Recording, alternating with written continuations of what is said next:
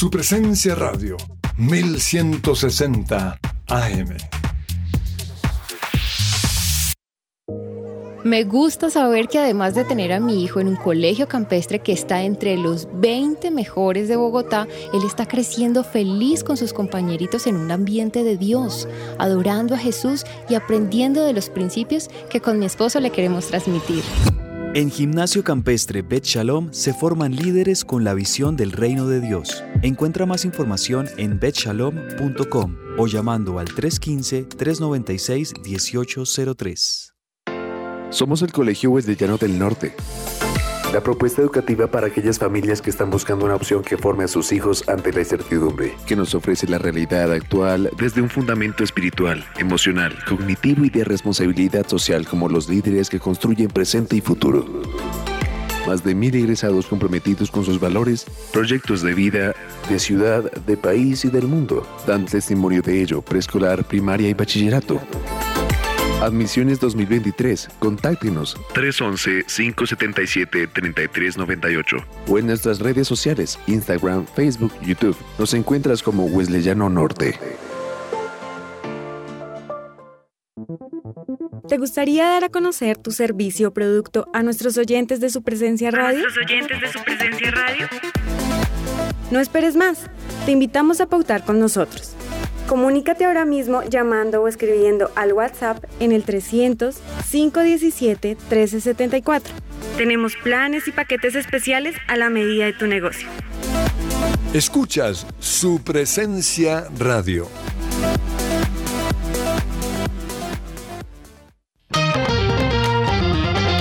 Fresh Delivery, los mejores productos del campo, frutas, pescados, lácteos. Pide a domicilio 350-211-8819. Recuerda 350-211-8819. www.freshdelivery.com.co. Visítanos y vive una experiencia natural en nuestros puntos de venta. Calle 90, Multicentro y Avenida 15 con 102. Fresh Delivery, calidad premium. ¿Estás buscando colegio para tus hijos? No busques más. El colegio Arca Internacional Bilingüe abre inscripciones calendario B. Para mayor información, comunícate al 682-9901, al celular 321-985-1883. Visita nuestra página www.arcaschool.com. Colegio Arca Internacional Bilingüe. Educación con principios y valores cristianos.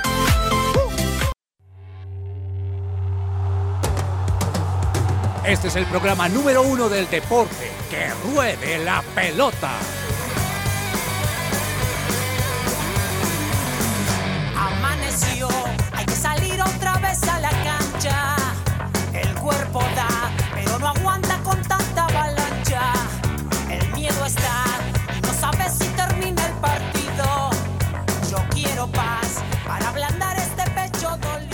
Hola, ¿qué tal? Bienvenidos. Muy buenas tardes a todos los oyentes de su presencia radio. Son las 12 del mediodía, 4 minutos. Y ya estamos listos aquí en vivo en su presencia radio para traerles a todos ustedes que ruede la pelota, toda la información deportiva del fin de semana. Tuvimos muchas noticias importantes, venimos cargados de fútbol, pero también tenemos hoy ciclismo, tenemos información del boxeo también con participación de colombianos en torneos internacionales, tenemos también eh, información de la NFL y por supuesto les traemos todos los detalles de lo que nos dejó la victoria de la selección Colombia en este primer partido que dirigió como técnico el argentino Néstor Lorenzo al frente de la selección.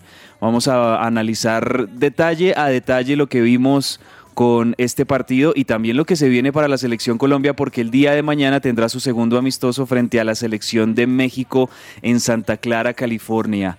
Quiero darle un saludo muy especial a mi compañero hoy lunes, Alejandro Gamboa, que está aquí con nosotros, que seguramente va a estar aportándonos muchísimo desde todo su conocimiento y que también me imagino está contento por esa buena victoria de la selección Colombia. Alejandro, bienvenido, ¿qué tal? Hola, hola Andrés, ¿qué tal? Un saludo para usted y por supuesto pues para todos eh, los oyentes que nos acompañan a esta hora en que ruede la pelota, en la cita de el mediodía ya eh, acostumbrada y bueno, sí, como todos los lunes, a pesar de que pues digamos no hay ligas europeas con muchísima información de fútbol, está la Liga de Naciones, eh, están los amistosos, bueno, no, no deja de pasar pues la nostalgia por no estar preparándonos ni pensando en el Mundial, pero ha arrancado un nuevo proyecto para la selección Colombia. y sí, pues también mucha información, el Labor Cup también hay por ahí. y bueno, pues nos dejó el fin de semana eh, pues muchas noticias ¿no? a nivel deportivo. También la selección Colombia de femenina ha iniciado su participación en el Mundial de Voleibol, tal vez no como lo esperábamos, eh, pero pues esa información la ampliaremos más adelante. Así es, Alejandro, pues muchas gracias por estar aquí. También muchas gracias a todos los oyentes que desde ya los invitamos también a que participen con nosotros porque queremos eh, hacer este análisis de la victoria de la selección Colombia también con ustedes, por supuesto, que ustedes estén ahí opinando, que nos estén escribiendo, que nos estén aportando también y entre todos vamos analizando lo que fue esta primera victoria de Néstor Lorenzo como DT de la selección. Y para eso ustedes pueden escribirnos al WhatsApp de nuestra emisora 310-551-2625. Ahí les estamos enviando a nuestros oyentes ya un mensaje para que ustedes empiecen a escribir, pero los que nos están escuchando a esta hora de una vez pueden eh, empezar a escribirnos y contarnos cómo les pareció esa victoria, qué les gustó, qué no les gustó de la selección Colombia, cómo vieron a jugadores como Falcao, como James, como Cuadrado que han estado durante ya muchos años en la selección y que tuvieron participación y cómo vieron también al recambio, que me parece que eh, fue interesante y tenemos que analizarlo. Por ahora, yo quiero que comencemos distinto, Alejo. La música hoy en que ruede la pelota, normalmente ponemos música pop, ponemos electrónica, ponemos algunas canciones de novedades, pero hoy quiero irme con rock. Hoy me levanté como con ganas de que pusiéramos algo un poco más fuerte y esta es una de esas bandas cristianas que, que me gusta mucho en este género, que es Skylet. Esta canción se llama Awake and Alive, despiertos y vivos. Así empezamos hoy, que ruede la pelota en este comienzo de semana.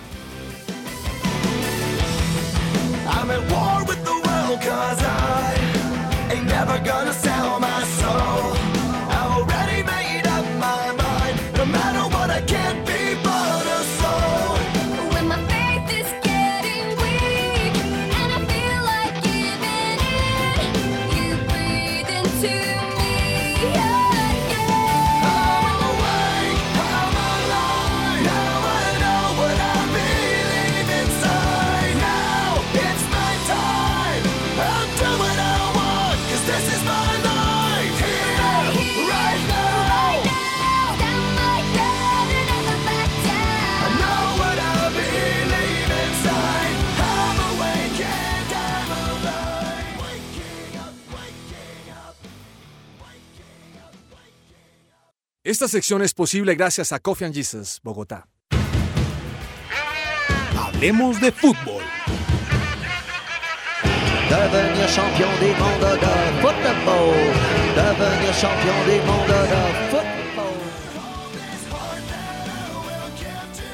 Y a esta hora también le recomendamos a nuestros oyentes que nos sigan en las plataformas de streaming. Ustedes pueden encontrarnos en Spotify, Deezer, Amazon Music, Apple Podcast, en cualquier plataforma con todos los programas que tenemos allí disponible para ustedes, así como todos nuestros episodios de podcast. Este programa que ustedes están escuchando de Que Ruede la Pelota, una vez terminemos a la una de la tarde, estará disponible también en podcast para que lo puedan escuchar y compartir en cualquier momento y en cualquier lugar. Y también saludamos a esta hora a los oyentes que están conectados con la señal de 1160 AM en Bogotá y en sus alrededores. Bueno, Alejo y oyentes, victoria de la selección Colombia fue finalmente 4 por 1, aunque ese gol de Guatemala vino sobre el final ya del partido prácticamente tras un error. Eh, si no estoy mal, de, Santos Borré, que hace, unos minutos había hecho gol también para la selección Colombia, pero en definitiva fue una superioridad muy marcada la de la selección, muy buenas propuestas en ataque, me parece también muy buenas variantes que refrescaron el, frente de ataque de la selección y me parece también muy buena solidez defensiva. Empecemos a analizar línea por línea lo que fue esta victoria 4 por 1 de la selección Colombia frente a la selección de, Guatemala. Eh, bueno, en la parte defensiva creo que la principal novedad fue la presencia de Andrés Ginás eh, y también yo creería que Lucumí, eh, un poco porque eh, era un jugador que en el ciclo rueda no había tenido eh, mucho lugar, no había tenido muchos minutos, de hecho muchas veces fue a la tribuna. me sorprendió, la verdad. Creí que en ese lugar iba a poder estar alguien como Carlos Cuesta, como por ejemplo. Y digamos que Andrés Ginas fue la principal novedad, se le vio bien, creo que cumplió eh, digamos como que no, no estuvo comprometido en, en, el gol o digamos que no, no tuvo eh, compromiso así en, en, muchas jugadas y cumplió. No se, no se vio muy exigido también, creo yo, en parte la defensa de Colombia y pues Mojica y Muñoz en, los laterales también pues cumplieron. Eh, Mateus Uribe y Jefferson Lerma formando allí como eh, esa primera línea de volantes eligió, los eligió a ellos por encima de Wilmar Barrios, algo que también me llamó la atención, porque estábamos acostumbrados a que Wilmar Barrios fuera titular, ¿no? Pero pues como siempre, también cumpliendo y eh, digamos que Colombia dominó la mayoría del partido, entonces eh, estuvieron allí pues a la altura. También estuvo Juan Guillermo Cuadrado James y Luis Díaz en la segunda línea de volantes y arriba Radamel Falcao. Esta alineación titular tiene una edad promedio de 29.8 años, eh, Andrés. Bajó. Y muchos, sí, y, pero igual me, sigue pareciendo alta. Porque si, uno eh, pues ya piensa en, lo que va a ser el Mundial del 2026, sería una media de 33 años, casi que 34, eh, de media, ¿no? Que, que sería según esta alineación. Pero yo no me quiero quedar con eso. Yo me quiero quedar es que con lo que fue al final, porque mucha gente decía, no, esto no es renovación, siguen James, siguen Cuadrado, siguen Ospina. Digamos que de la generación del 2014, de ese mundial, pues obviamente Falcao no lo jugó, pero hizo una parte importante de esa generación. Son ellos cuatro los que quedan, Ospina, Cuadrado, James y Falcao. Eh, pero vea si yo le digo esta alineación del final. Ospina, eh, Estefan Medina, Andrés Ginas, Lucumí y Mojica. Yacer Asprilla, Jefferson Lerma, eh, Luis Sinisterra, Carrascal, John Jader Durán y Rafael Santos Borré. Ahí creo que sí hay renovación, ¿o no? Claro, y ahí seguramente ese promedio de edad bajó por lo menos unos cuatro años. Entonces ahí es donde tenemos, creo yo, las variantes que a mí en lo personal también me parecieron muy interesantes en el segundo tiempo, cuando ya, digamos, Colombia había conseguido dos goles. Aún así, no se pensó quizás en, dormir el partido o en esperar a, Guatemala o en ya estar cómodos con la victoria, sino que me gustó eh, que mm, eh, siguieron atacando, siguieron proponiendo. Los jugadores que entraron, me parece, entraron con muchos ánimos, entraron como con mucha hambre de, destacarse, de mostrarse, de, también demostrar por qué los llamaron a la selección y me gustó muchísimo eso. Y en definitiva, pues cuando un equipo gana y golea, como en este caso Colombia 4-1 a Guatemala, pues eh, digamos que son muy pocas las críticas que uno puede hacer, además porque pues es hasta ahora el primer partido y entendemos también que Guatemala, con todo el, el respeto hacia, hacia Guatemala, pues no es una selección tampoco tan exigente o, que pronto pueda como ya establecer la vara de medición para el fútbol de la selección Colombia. Muy buen gol, eh, me, gustó mucho el trabajo por las bandas de, de, Muñoz y de Mojica, me parece que eso le dio a, a, Colombia también eh, la posibilidad de generar mucho peligro con los centros, me gustó que, bueno, creo que James hasta el gol no es que se viera tan lúcido, pero se veía ya su jerarquía, ¿no? Es de esos jugadores que, que entendemos que no tiene mucho ritmo futbolístico en los últimos meses, James. Eh, pero eh, su sola presencia ya condiciona a los jugadores rivales y creo yo que esto es lo que le permite a él sobresalir y bueno, se encuentra también con esa jugada, ese centro por la derecha, eh, le queda la pelota y define muy bien James. Em, que creo yo que es un gol que necesitaba no solo James, sino el equipo, la selección y, también incluso mucha hinchada aquí en el país que em, eh, me incluyo, hemos sido muy críticos de, James y de la carrera en sus últimos años, pero qué bueno que, que, James se encuentre de nuevo con el gol y siga demostrando que es un jugador que a pesar de que no tiene buen presente en sus clubes, le rinde en la selección y cada vez que se pone la, 10 de la selección Colombia, pues es un jugador protagonista y es un, gol, y es un jugador que, que incluso aporta con, con goles y con una buena actuación. Terminó después de de, la salida de, Falcao, si no estoy mal, siendo capitán de la selección Colombia. También la capitanea la tuvo un, por, por, momentos David Ospina. Eh, muy bien el trabajo de James, me parece. Juan Guillermo Cuadrado lo vi un poquito como como falto de físico quizás, pues no es el cuadrado de hace ocho años que desbordaba, que regateaba, que, que sobrepasaba jugadores. Y Luis Díaz, que entendemos es quizás el jugador más desequilibrante que tenemos hoy por hoy en, en la selección, también siento que, de pronto no tuvo como muchos espacios para mostrar toda esa, esa, habilidad. Pero en definitiva, estos referentes y estos apellidos tan pesados en el frente de ataque creo yo que también le funcionaron en principio a Néstor Lorenzo para ya después, con el partido cómodo, poder hacer esas variantes en el segundo tiempo. Sí, hay algo también que me llamó la atención y quisiera resaltarlo y es que Lorenzo había dicho que iba a jugar con un sistema de 4-3-3 eh, obviamente, pues esa estructura se va a variar tanto en defensa como en ataque, pero en un principio Colombia salió con un 4-2-3-1, tal vez un sistema que no le favorece tanto a Wilmar Barrios porque él está acostumbrado en la selección Colombia a jugar como pues ese 5 allí, cabeza de área. Eh, y digamos que con Lerma y Mateus que se complementan muy bien, Lerma siempre siendo un jugador más de marca y Mateus llegando más a rematar eh, al área. Creo yo pues que las sensaciones son buenas. Eh, sí, pues no, no podemos sacar muchas conclusiones, apenas es el primer partido de un ciclo que está empezando, que eh, tiene en su cabeza lo que va a ser el inicio de las eliminatorias el próximo año en marzo, también eh, la Copa América, sin duda, la, la que se va a disputar, eh, bueno, la próxima edición, y creo yo pues que, eh, sin embargo, se vieron cosas buenas y, y me quedo con lo que usted tocaba también la actitud de los jugadores jóvenes y sobre todo pues pensar en que hay buen material.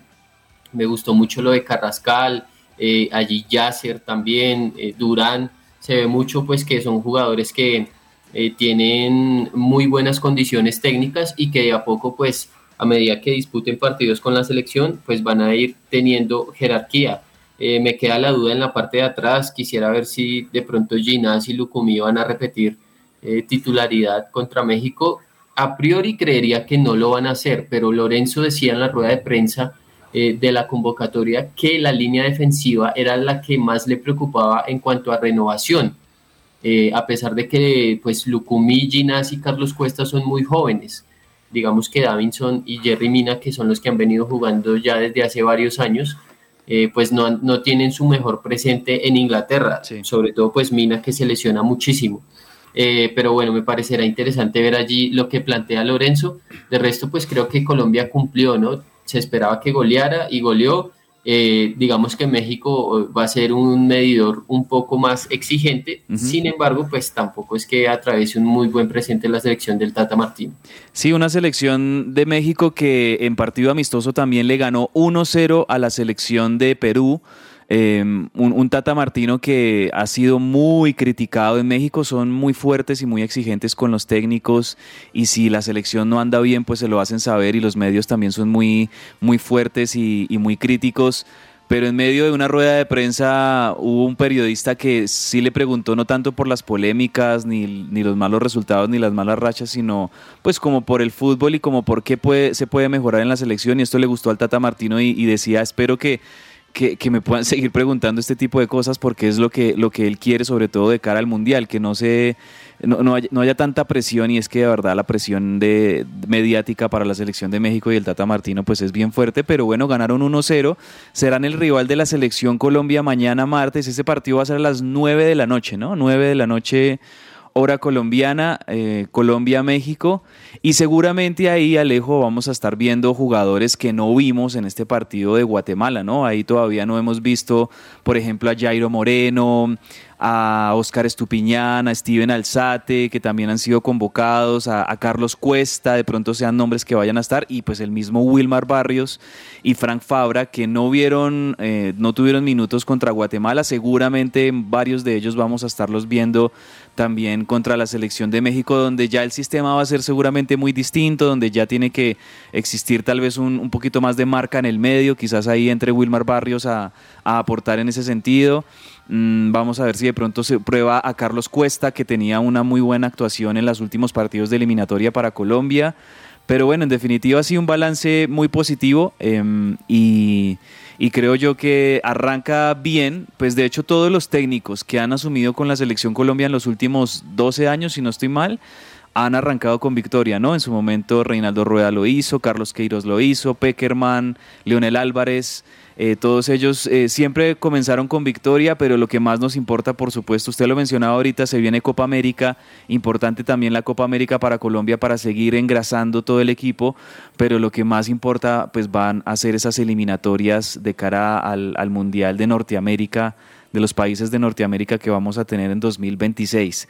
Oyentes a esta hora, porque bueno, varios nos han escrito acá por ejemplo, aquí nos escribe Juan Camilo Rojas, un saludo para él. Dice, yo veo que el profe quiere hacer ese cambio generacional y siento que arrancaron los veteranos para sostener y proponer el partido y los jóvenes llegaron después a cerrar con broche de oro. Gracias a Juan Camilo por el comentario. Un saludo también para Edwin, que le gusta la música que pusimos ahorita al, principio del programa. Chévere que pusiéramos ahí el roxito de Skylet. Un abrazo para Diana, un abrazo también para Edward, para Carlos, Milena los que nos están escribiendo a esta hora. Un abrazo para todos ustedes, opinando también sobre esta selección Colombia y este arranque y esta buena victoria que, mm, claro, ilusiona, pero creo yo que más que ilusiona, pues trae un poquito de, mm, eh, de, alivio en medio de la nostalgia por no poder haber clasificado al Mundial y, y, creo yo que la sensación también, hubo un momento donde yo pensaba, sobre todo en el segundo tiempo,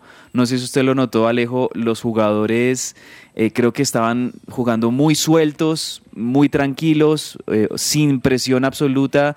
Y cuando el jugador colombiano no tiene esa presión encima, cuando el jugador colombiano no tiene esa tensión alrededor, esa responsabilidad quizás por, por, los puntos y demás, piensa con más claridad, se suelta más, incluso hasta tiene, tiene momentos de, florearse con, con, su talento, con su drible, etcétera. Por ejemplo, lo de Carrascal, el, el gol que hacen eh, el gol que hace Yasser Asprilla, el último, el cuarto gol, es un gol muy lindo, un pase de Carrascal de esos a tres dedos.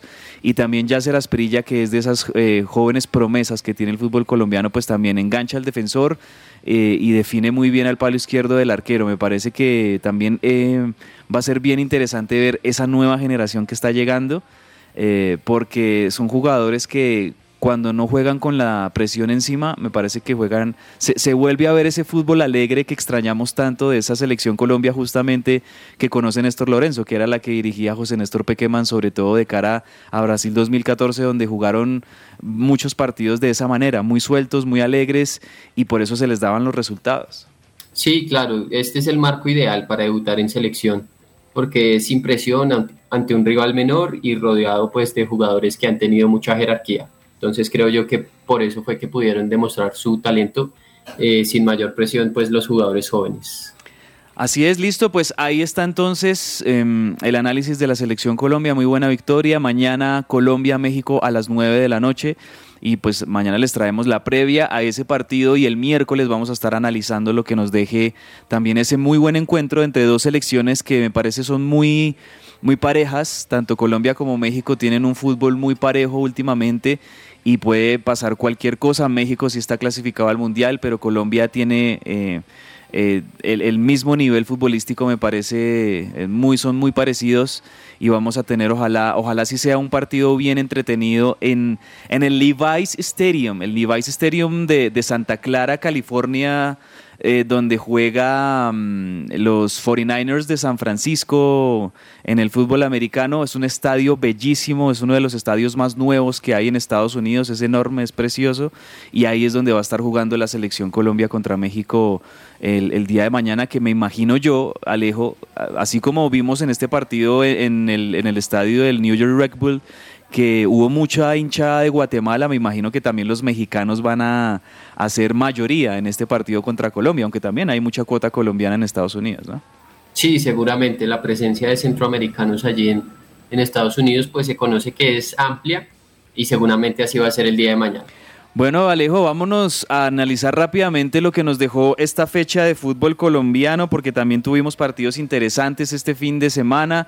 La fecha 14 del fútbol colombiano. Ya cada vez más estamos llegando a la parte final, a, los últimos partidos que nos van a dejar quiénes serán los ocho equipos clasificados a los cuadrangulares finales y a la postre pues conoceremos cuál será el campeón del fútbol colombiano que lo vamos a conocer hasta el mes de diciembre en pleno Mundial de Qatar 2022. Fecha 14, Bucaramanga empató con Once Caldas 0-0. Unión Magdalena perdió en casa contra Santa Fe. Muy buena victoria de, Santa Fe como visitante que se recupera de nuevo eh, en la tabla. En los últimos partidos había tenido irregularidad, ganaba un partido, perdía un partido y con esa victoria trata ahí de acomodarse y todavía se mantiene en la pelea por entrar a los ocho con goles de Wilson Morelo y, y André Estupiñán, ambos de penal la victoria de Santa Fe contra un Unión Magdalena, que es uno de los equipos quizá más fuertes este semestre y que ha perdido sus últimos dos partidos en el fútbol colombiano. También otros resultados, el Tolima nada que levanta cabeza y perdió como local 3-1 frente al Deportivo Pereira. Una, una lástima esta, este semestre lo que ha sido para Tolima. Es uno de los equipos del fondo de la tabla en el fútbol colombiano, no, no le ha ido nada bien. Y bueno, una nueva derrota suma al equipo de Hernán Torres. Junior ganó de visitante por fin, eh, que esto era algo que se le reclamaba al equipo de Barranquilla, y ganó de visitante 1-0 se acomoda también Junior ahí para estar en la pelea, aunque había perdido muchos eh, puntos de visitante y por eso todavía no está dentro de los ocho. Y metámonos ahí en varios partidos importantes. Alejandro, por supuesto, el sábado tuvimos a las 4 y 30 de la tarde en el Estadio El Campín con un muy buen clima, con una muy buena asistencia también de, de la hinchada azul. Millonarios América Comenzó ganándolo el, el América, lo empata Millonarios, eh, luego con Jader Valencia lo va ganando 2-1 y en el último minuto, prácticamente en la última jugada del partido, Daniel Fernando Mosquera eh, con un cabezazo le decreta el 2-2 para el América, que bueno, no sé cómo, cómo cree usted que haya terminado el hincha de Millonarios eh, en cuanto a las sensaciones del partido con ese gol en el último minuto, tal vez no fue lo, esperado pero en definitiva terminó siendo un partidazo, es el de Millonarios y América en el Campín. Sí, sin duda son dos equipos que siempre brindan buen espectáculo. América últimamente acostumbrado a sacar buenos resultados en el Estadio El Campín.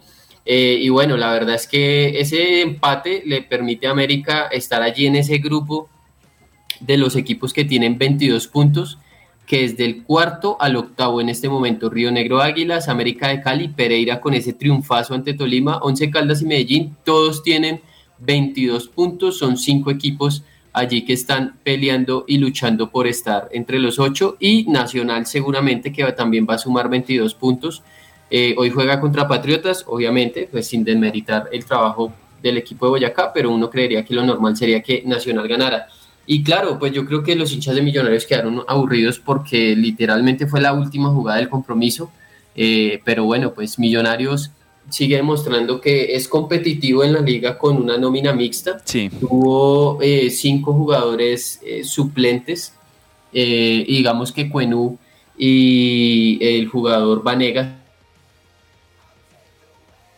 siguen sumando minutos y eso también es importante porque seguramente no van a estar eh, cuando Vargas eh, van a tener mucho protagonismo cuando Vargas eh, pues vuelva a, a, la selección de Costa Rica ya previa al Mundial. creo que pues América demuestra también que tiene un equipo competitivo y que pues está para hacer grandes cosas. Déjeme remarcar también el, el triunfo de Santa Fe es muy importante. ¿Por qué? Porque a pesar de que salió de los ocho, Santa Fe tiene un partido aplazado que va a jugar este jueves contra Atlético Nacional y este triunfo pues obviamente lo ubica allí muy cerca del grupo de los ocho. Santa Fe depende de sí mismo. Si gana ese partido, eh, pues va a quedar prácticamente en el segundo puesto compartiéndolo allí con el Unión Magdalena y con 24 puntos. Sabe que Andrés está muy apretada la tabla porque entre el tercer equipo, que es Deportivo Pasto, o bueno, ampliémoslo al, al, al segundo, que es Unión Magdalena, y el noveno, solamente hay tres puntos de diferencia. O sea, en este momento muchos equipos allí eh, pues peleando por entrar a los ocho, está muy dividido eh, y vamos a ver si a Unión Magdalena, a Pasto y a Río Negro les alcanza la gasolina para entrar al grupo de los ocho porque han hecho una muy buena temporada, pero usted sabe que pasa mucho que los equipos, eh, digamos que normalmente no son protagonistas, cabalgan la, una buena parte del torneo, pero pues a lo último se terminan desinflando.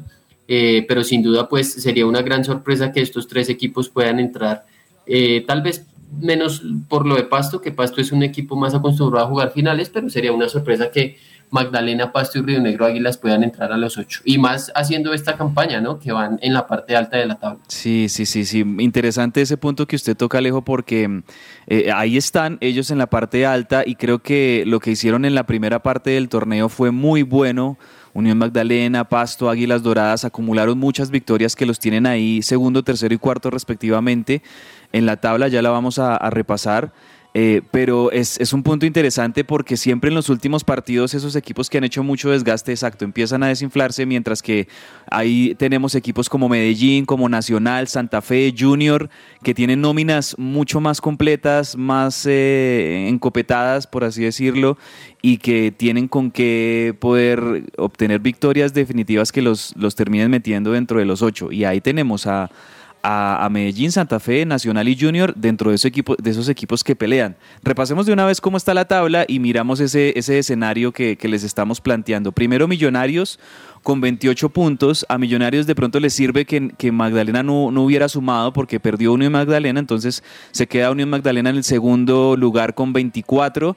Tercero Pasto con 23. Cuarto Águilas con 22. Quinto América con 22. Sexto Deportivo Pereira eh, con 22, séptimo Once Caldas 22 también y octavo el Medellín con 22. Ahí tenemos cinco equipos con los mismos puntos, desde Águilas Doradas en el cuarto lugar hasta el Medellín que es el octavo. Todos ellos tienen 22 puntos y ahí es donde decimos que muy cerquita se meten de nuevo en la pelea. Santa Fe con 21 puntos y un partido menos. Atlético Nacional que juega esta tarde con 19.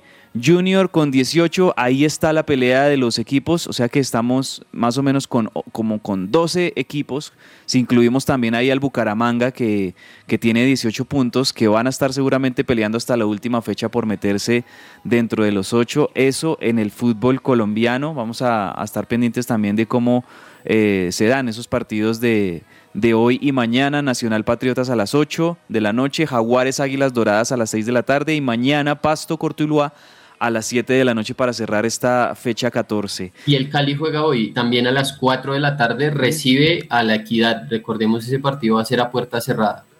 Tremendo lo del Cali. No, sí, a puerta cerrada, ¿por qué? ¿Por el tema de la hinchada del Cali, será? Sí, pues seguramente, aunque contra Pasto, que fue antes del partido contra Cortuluá, ya habían jugado a puerta cerrada, eh, porque pues digamos que así lo había dictaminado la, alcaldía o, los entes de seguridad de Palmira, pues eh, finalmente lo van a volver a hacer.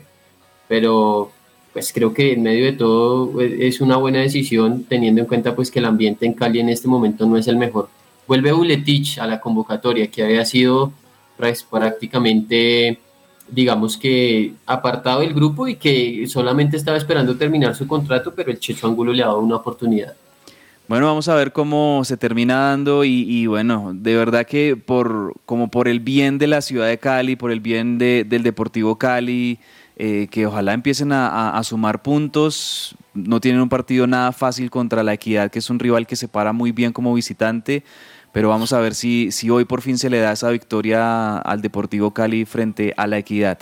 Vamos ahora a repasar qué sucede en el resto del mundo. Rápidamente hacemos una ronda por varios países.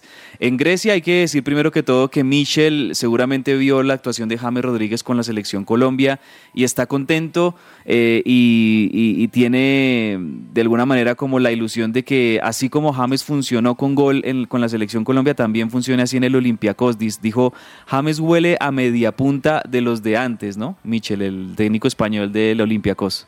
Sí, esa fue, digamos que, una columna que eh, él publicó en el diario El País de España, eh, justo un par de días después del partido de James ante Uruguay en el Mundial del 2014 y que pues ha tomado relevancia en estos días eh, en Grecia. y también pues hablando de James y Marcelo, dice que nos esperan buenas tardes con estos dos jugadores y que dejarán un buen legado en el club. Recordemos que pues Michel ya había tenido un paso eh, por el, este club de, eh, del Olympiacos eh, y con muy, buenas, muy buenos números. Obtuvo dos ligas y una copa un rendimiento del 75.2%, 64 victorias en 90 partidos, muy buenos esos números, ¿no? Muy buenos, así es, muy buenos, así como es muy bueno también lo de otro colombiano que es protagonista, que estuvo en este partido, Luis Díaz, eh, que estuvo con la selección Colombia, pero en Inglaterra lo, pintaron en un graffiti eh, como parte de, esos homenajes que hacen a varios jugadores allá en el estadio de, de Anfield, ¿no? Sí, sí, sí, y sin duda alguna está al lado de grandes figuras pues de la historia de Liverpool, pero también eh, digamos de, de la actualidad. De, la actualidad. Eh, históricos están Ian Rush, está Kenny Dalglish, está John Aldrich, Dirk Kuyt, eh, Luis Suárez y Fernando Torres, también Robbie Flower, Fowler, perdón. y pues de la actualidad están Firmino, Mané, Salah, Origi, Diogo Jota, Luis Díaz y Darwin Núñez. Así que un lindo homenaje del que hace parte nuestro colombiano Luis Díaz. Muy bien por Luis Díaz, que cada vez se mete mucho más en el corazón de, los hinchas de, Liverpool y lo sigue demostrando también con goles, con, con buen fútbol en un equipo donde necesitan obviamente levantar el nivel, han tenido un comienzo irregular en esta temporada, pero seguramente eh, lo, van a poder hacer de la mano de jugadores como, como Luis Díaz.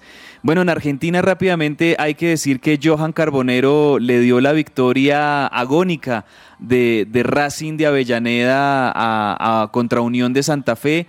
Gol de Johan Carbonero al minuto 86 y de esa manera Racing se metió en la pelea por la Liga Argentina, una liga que lidera eh, un equipo que nunca en la historia ha salido campeón en Argentina, Atlético Tucumán, que dirige también el ex DT del Deportivo Cali, Lucas Pusineri. Eh, tienen 41 puntos los de Tucumán y están ahí muy cerquita siguiéndolos. Tanto Boca con 39 puntos, que ganó su partido eh, este fin de semana, se lo ganó a Godoy Cruz, y Racing, que con esta victoria y con ese gol de Johan Carbonero también está ahí en el tercer lugar con 37 puntos y metidos en la pelea por el campeonato. River, hay que decir que ya, digamos que me parece que, terminó de entregarse eh, eh, y, de agotar cualquier posibilidad porque perdió como local frente a Talleres de Córdoba casi que en el último minuto del partido, una derrota durísima para el equipo de Gallardo que me parece se despide de las posibilidades de pelear por el campeonato y lo único que le queda es pelear por, por Copa Argentina, que de hecho este miércoles tiene partido de cuartos de final contra Patronato pero muy bien lo de Atlético Tucumán y no es por ser de River, pero a mí me gustaría que gane Tucumán, aunque obviamente Boca tiene ahí creo yo la principal opción porque eh, es un equipo que eh, entiende lo que tiene que hacer, es muy práctico, muy pragmático el equipo de, de Ibarra y, yo creo que Boca tiene muy buenas chances de, llevarse esta liga, pero me gustaría que se la ganara Atlético Tucumán, depende de sí mismo, se le vienen partidos difíciles a Tucumán, pero sería lindo que un equipo que nunca ha sido campeón en la Argentina, pues pues lo, lo hacer. Y rápidamente, Alejo, hagamos un repaso de lo que ha pasado en, en, la Nations League, en la UEFA Nations League, la Liga de Naciones de Europa, donde participan las principales selecciones de Europa, al igual que otros equipos también de ese continente, y varias de ellas que son candidatas en Qatar 2022, pues hay que decir que tienen un, un paso irregular en esta Nations League. Hagamos un breve resumen de, de cómo va esta competición en Europa.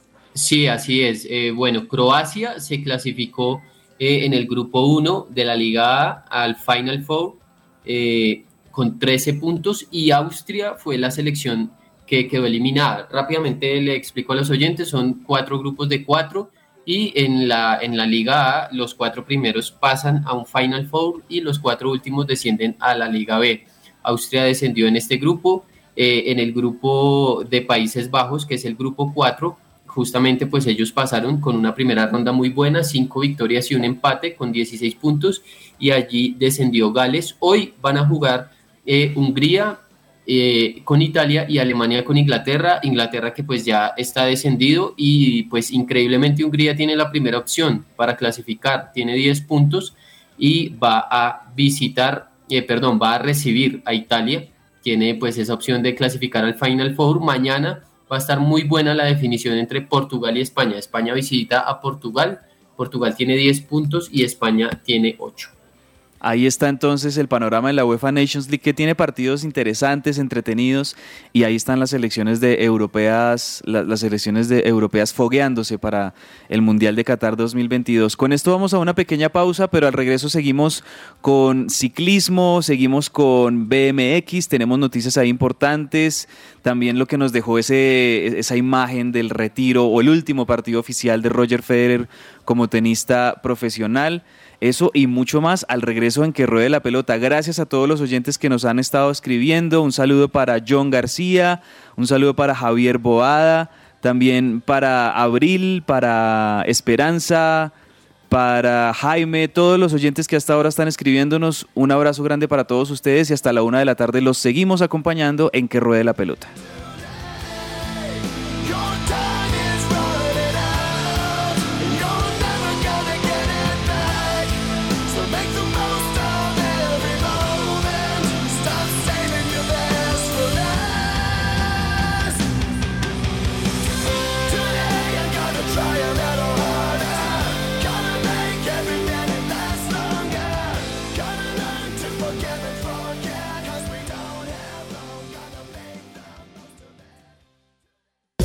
Estás oyendo su presencia radio.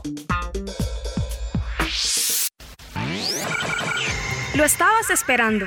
Llegó el momento de volver, de reconstruir, de defender lo que Dios nos dio. Somos guardianes del muro. Somos Jericó Color Festival. Regresa Jericó Color Festival recargado como nunca de música, speakers y experiencias para toda la familia. Zona de juegos, zona de comidas, de emprendimientos y este año tenemos Silent Party. No te lo puedes perder. Bogotá, sábado 1 de octubre, Colegio Corazonista. Adquiere tus entradas en e-ticket en el Coffee and Jesus.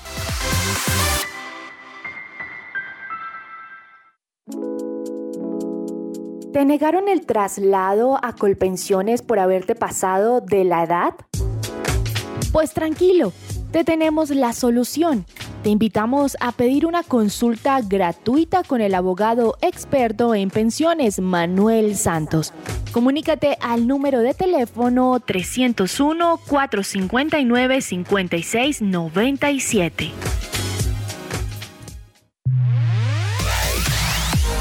En este mes del amor y la amistad, dale a tu cuerpo cuidado con Vitacolagen. Deliciosa malteada en polvo a base de proteína de soya con colágeno hidrolizado y stevia. Por la compra de una malteada de 1000 gramos, llévate una de 500 gramos totalmente gratis por tan solo 89,990. Porque la mejor forma de cuidarte es de adentro hacia afuera. Encuéntranos en www.botanicaface.com.co o en nuestra línea de WhatsApp 318-354-2022. Síguenos en nuestras redes sociales como Botánica Face, en Facebook e Instagram arroba Botánica Face. ¿Qué esperas? Cuida tu bienestar con Botánica Face. A continuación, clasificados su presencia radio. Beth Shalom Gimnasio Campestre busca 1. Docente pedagogo bilingüe. Experiencia mínima de dos años. Conocimiento y dominio en inglés. Nivel académico, profesional graduado preferiblemente en licenciatura. Carta pastoral. 2. Auxiliar de tesorería. Experiencia mínima de dos años. Nivel académico, técnico auxiliar en contabilidad. Carta pastoral. Información de contacto. Interesados, enviar hoja de vida a candidatos WhatsApp 304-677-3535. Formamos líderes con visión de reino. Su presencia radio, 1160 AM.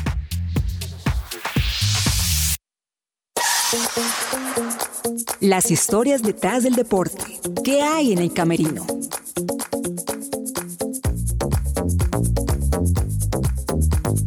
El pole dance o pole fitness es una actividad física que se ha expandido por el mundo entero y en la actualidad es considerado como un deporte completo que cada día gana más adeptos. Esta disciplina deportiva involucra la gimnasia aeróbica y anaeróbica, la danza y la expresión corporal. La práctica del también llamado pole fitness constituye una combinación de movimientos de danza, yoga, pilates y stretching alrededor de un tubo metálico. Beneficios del pole dance.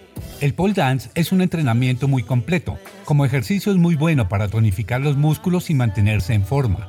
Sus beneficios son muchos, pero exige destreza y fortaleza física, incluso desde el primer día.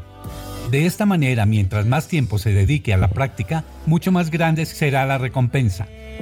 Además incorpora elementos de la gimnasia y la acrobacia, junto con la delicadeza del ballet clásico y los movimientos de la danza moderna. Incluyen giros, subidas, deslizamientos, figuras estáticas que dan al cuerpo mayor resistencia y fuerza al sostener glúteo, abdominales y aductores. Beneficios para la salud física. Mejora la figura en general. Mejora la salud de la piel. Incrementa la capacidad cardíaca, pulmonar y la circulación. Incrementa la energía. Evita la retención de líquidos. Ayuda a adelgazar gracias a la estimulación del metabolismo. Quema el exceso de grasa. Estimula la producción de endorfinas, la cual ayuda a aliviar el estrés, la fatiga, angustia y depresión. Beneficios para la salud mental. Mejora la concentración. Aumenta la autoestima. Incrementa el buen ánimo. Ayuda a la concentración. Mejora el sueño. Reduce los niveles de estrés. Este entrenamiento no está libre de lesiones, por lo cual es importante contar con la asesoría adecuada de un profesional. Es importante explicar que no hay una edad o cualidad física específica que se requiera para ser atleta de este deporte, por lo cual todas las personas tienen cabida. Esta fue una nota de Pedro Galindo para el camerino de que ruede la pelota.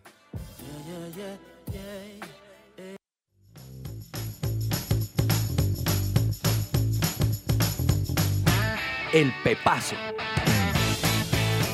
Muy bien, gracias a Pedro Galindo por esa muy buena nota sobre el pole dancing, una actividad que de verdad es muy beneficiosa en muchos sentidos como actividad física, como entrenamiento, como deporte también.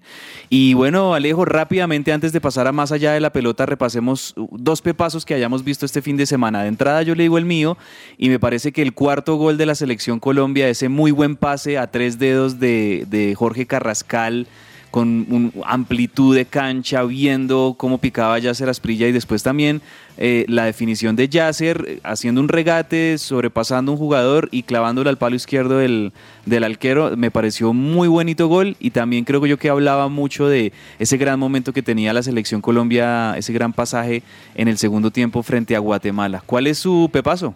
Bueno, mi pepazo no podría ser otro el de Carlos Andrés Gómez contra el América, un zurdazo que dejó sin opción a Novoa. Golazo. A todo el ángulo. Un gran gol el de, el de este jugador de Millonarios. Tremendo lo de Carlos Andrés Gómez. El viernes, eh, aquí en Que de la Pelota, tuvimos eh, unos minutos al principio al pastor Orlando Reyes, de aquí el lugar de su presencia, que decía, bueno, él, él tuvo la oportunidad de ver a Willington Ortiz en, en, la época en la que fue glorioso y leyenda de, de, de Millonarios.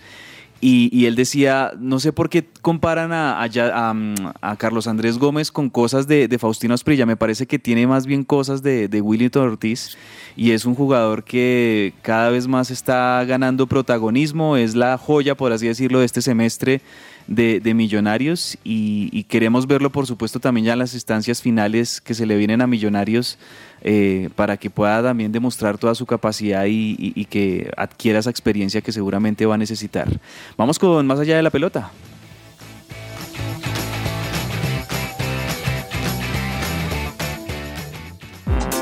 Todo lo que tiene que saber más allá de la pelota.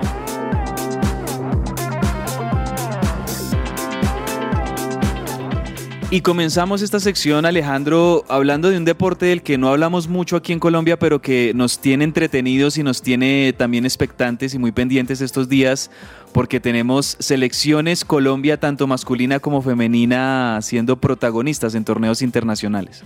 Así es, selección Colombia masculina de voleibol, que ha tenido actividad en Chile. Eh, lastimosamente, pues fueron derrotados ante este equipo 3-0 eh, en el clasificatorio sudamericano y se ubicó en la tercera casilla de la tabla. Sin embargo, pues por estar eh, allí ubicado en el tercer puesto, clasifica a los Juegos Panamericanos que se van a disputar en Santiago el próximo año. Eh, la verdad es que pues fue una aceptable presentación, sin embargo pues no se alcanzó el resultado que esperaban. el primer set fue 25-18 en la segunda parte fue un poco más parejo, pero pues Colombia cayó 25-21 y en la tercera eh, pues cayó 25-23. este proceso de clasificación se está disputando en, en, este clasificatorio. Hay cuatro equipos, Chile, Argentina, Colombia y Perú. Chile, pues por ser anfitrión, ya estaba clasificada. Entonces Argentina, Colombia y Perú estaban peleando por dos puestos. Ya pues Colombia aseguró su presencia en los Panamericanos del próximo año de Santiago y va a pelear eh, ante Perú pues por la medalla de bronce y también eh, por la selección femenina que está disputando el Mundial de Voleibol. Eh, este gran certamen pues cayó ante Japón en tres sets lastimosamente. Eh, fue una derrota pues dura para, para Colombia, 25-20, 25-22 y 25-17. Digamos que la selección Colombia pues intentó una buena cara, eh, mostró una buena cara, pero pues sin duda el equipo nipón fue muy agresivo y muy fuerte y sobre todo muy seguro en el servicio. Colombia pues se va a enfrentar ante China este martes esperando pues claramente tener un mejor resultado. Es que, bueno, aquí hay que decir que de entrada están debutando, es hasta ahora, eh, si no estoy mal, el primer mundial para estas eh, chicas que vienen siendo un equipo que se conformó ya hace varios años, que han tenido un buen rodaje a nivel sudamericano y al nivel eh, centroamericano y del Caribe para Colombia, lo han hecho bien pero hay que decir que les tocó con un grupo durísimo y aquí se están enfrentando a, selecciones que son normalmente favoritas, por ejemplo, ya en, un marco de Juegos Olímpicos. Entonces, aquí creo yo que la, principal, eh, el objetivo de esta selección Colombia de voleibol, más allá de clasificar a la siguiente ronda, es lograr este fogueo importante contra las más fuertes del mundo, ¿no? Porque ahí Japón, China, son, son selecciones muy fuertes. En el primer partido creo que les había tocado contra una selección también muy dura.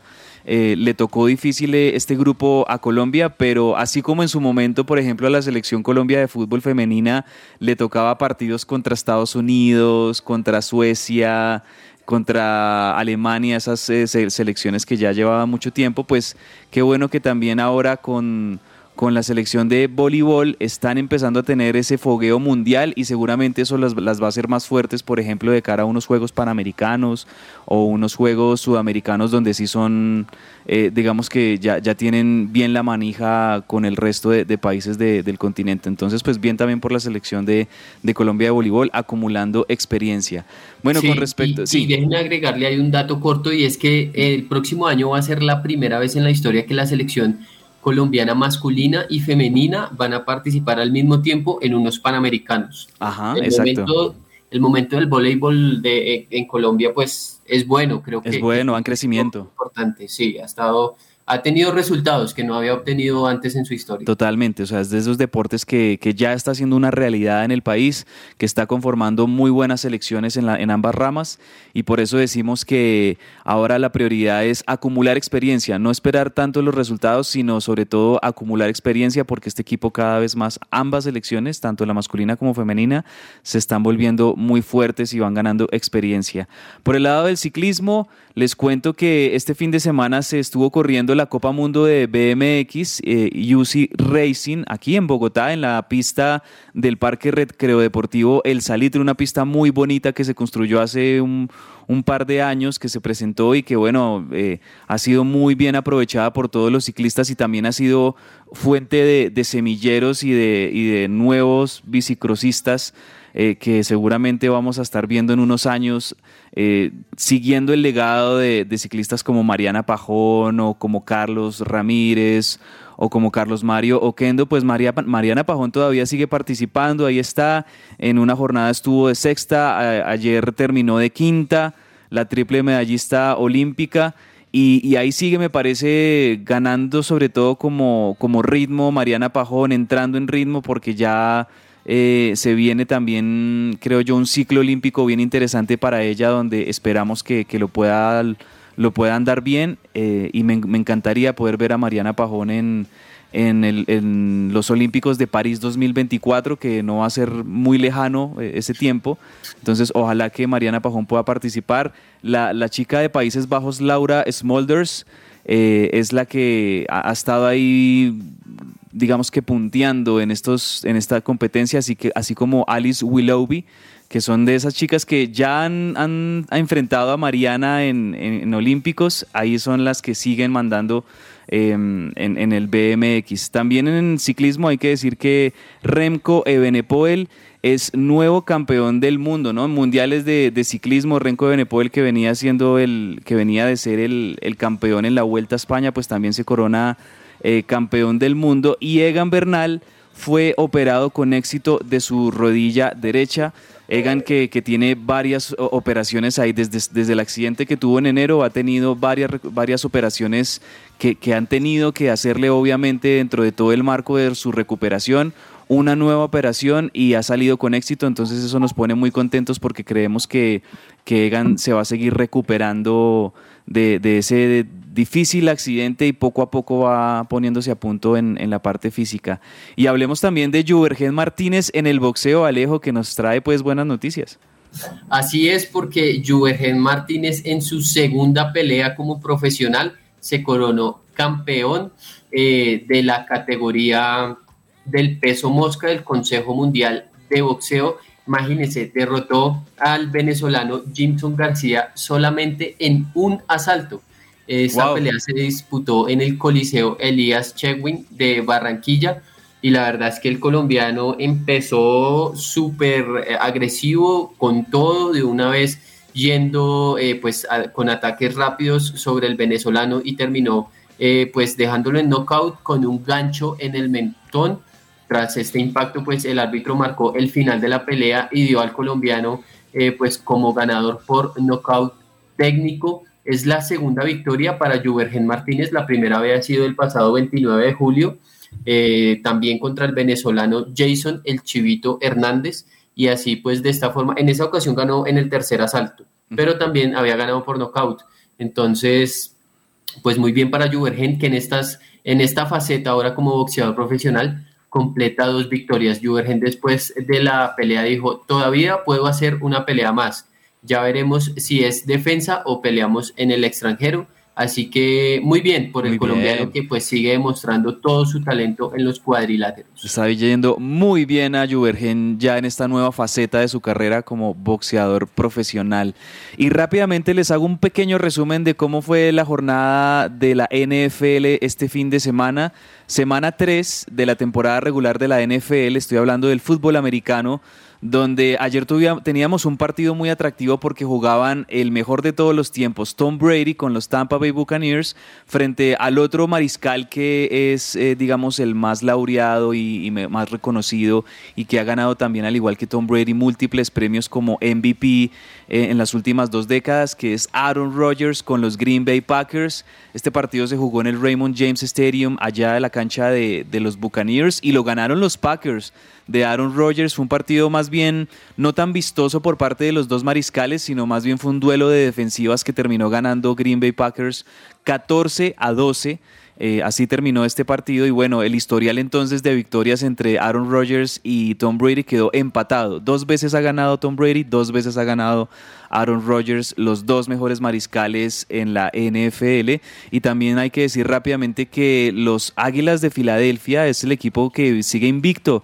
Tres partidos consecutivos ganados. Ayer le ganaron a los Washington Commanders y en la, en la nacional los Águilas, las Águilas de Filadelfia pues están eh, muy bien. Al igual que en la americana, hay que decir que los Miami Dolphins, un equipo que fue histórico en los años 70 y 80, los Miami Dolphins eh, le ganaron a los Buffalo Bills, que es uno de los equipos más fuertes este año, y también son el equipo invicto en la conferencia americana. Entonces ahí tenemos un poco sorpresivamente dos equipos que no estaban en carpeta para ser los invictos, y ahí ambos conservan ese invicto en la NFL. Vámonos ya con la parte final de nuestro programa.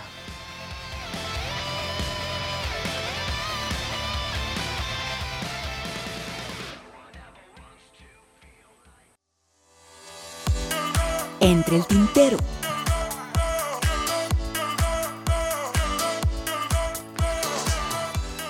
Y en este minuto final de que ruede la pelota rápidamente entre el tintero se nos queda por decir que el árbitro colombiano Wilmar Roldán fue designado por la Conmebol para ser el árbitro que pite la final de la Copa Sudamericana, ¿no? Entonces, pues ahí está la designación de Wilmar Roldán, Conmebol Sudamericana. ¿Qué otra cosa tenemos por ahí para decir entre el tintero, Alejo? Bueno, pues que según Calcio Mercato, este diario italiano que se especializa en números, pues la Juve ha tenido un déficit de más de 132 millones de euros en el último año y que están mirando pues intentar eh, con los jugadores que más ganan en la plantilla, pues eh, ver cómo pueden deshacerse de ellos para la próxima temporada. Juan Guillermo Cuadrado pues estaría ahí eh, entre esos jugadores, aunque hay algunos que ganan más como Alexandro o Adrián Rabiot pero podría haberse afectado el futuro del colombiano en la Juve.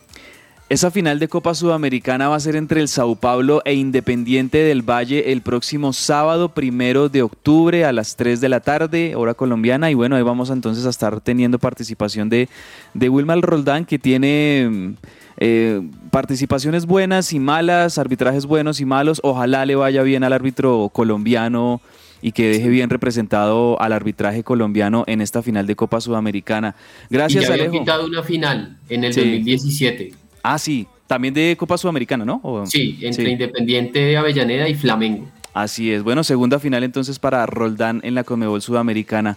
Un abrazo grande, Alejo. Muchas gracias por esta hora de información. Gracias a todos los oyentes y los invitamos también para mañana que nos acompañen a las 12 del mediodía en que ruede la pelota. Que almuerce rico. Un abrazo.